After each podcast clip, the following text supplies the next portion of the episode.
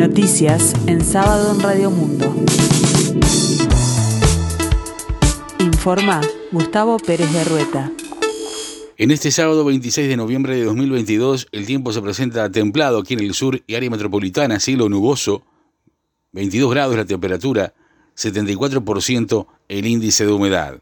Este sábado, el Plenario Nacional del Frente Amplio analizará balance y la reforma de la seguridad social a dos años de las elecciones nacionales, además de abordar el proceso de autocrítica y la recomposición de su vínculo con el entramado social. En el documento, que está sujeto a revisión, el Frente Amplio señala que la oposición está en una posición distinta que la que tenía cuando asumió el presidente de la República. Para consolidar esta posición, a su entender favorable, el partido cree que sus dirigentes deben actuar unidos y mirar más allá de los resultados electorales internos.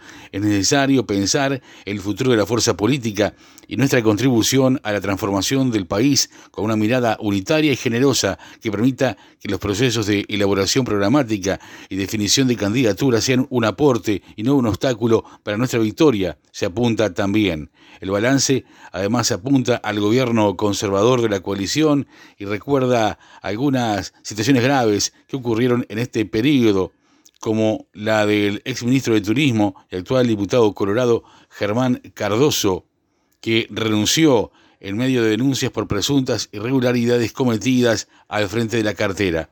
Estos casos, dice el Frente Amplio, degradan la calidad institucional de la democracia y frente a ello, la oposición sostiene que ha logrado posicionarse con firmeza y responsabilidad como un pilar de la estabilidad institucional y republicana. Según el Frente Amplio, en cada rincón del país se constató el aumento de la pobreza, la falta de medicamentos, el impacto de la suba de precios de la canasta básica, los recortes de áreas sensibles como la educación, la creciente inseguridad, la falta de respuestas reales a la situación de la campaña. La oposición sostiene que sus acciones permitieron modificar la realidad política del país y reconoce que ha buscado que la ciudadanía la conozca ya que la comunicación es un componente transversal de la acción política. En distintas actividades partidarias se buscó caracterizar al gobierno como oposición de la oposición en permanente campaña. El secretario de la Presidencia de la República, Álvaro Delgado, apuntó que así el gobierno salga a combatir el cambio climático, el Frente Amplio se va a movilizar igual, bajo el entendido de que a la fuerza política nada que haga el gobierno le va a servir. Además señaló que se extraña a antiguos dirigentes de la coalición de izquierda frente a la cúpula actual, liderada por Fernando Pereira si estás permanentemente contra todo lo que se hace de crear fuentes de empleo que genera inversión, reformas educativas que están en contra sin conocerla, de seguridad social que hicieron paros sin conocer la reforma, estos paros por las dudas, la verdad que tienen derecho a hacerlo, estamos en una sociedad democrática y parte de lo que garantiza este Uruguay que tenemos, este gobierno, que cada uno tiene derecho a criticar, pero hay un límite en la crítica, el respeto y la tolerancia y sobre todo de la violencia, que en algunos casos se ha pasado de la línea, apuntó el jerarca de gobierno. En esta jornada se lleva a cabo el primer encuentro nacional de mujeres del Movimiento por la Patria.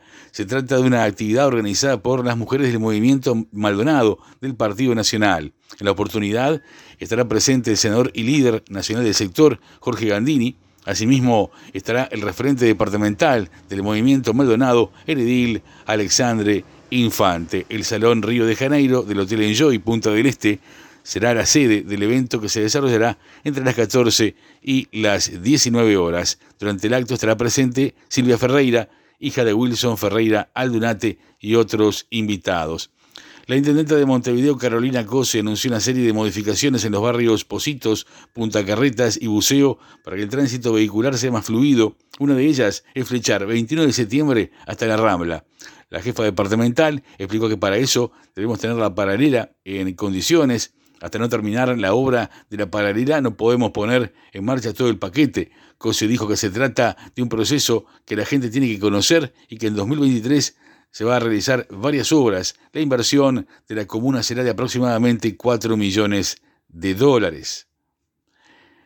Les decimos también en otro ámbito que la selección de Uruguay, en el ámbito deportivo, tras entrenar en la víspera, vuelve a trabajar este sábado en horario continuo, a la vez que Diego Alonso comenzará a preparar el equipo que jugará el lunes a las 16 horas frente a Portugal por la segunda fecha del Mundial de Qatar 2022.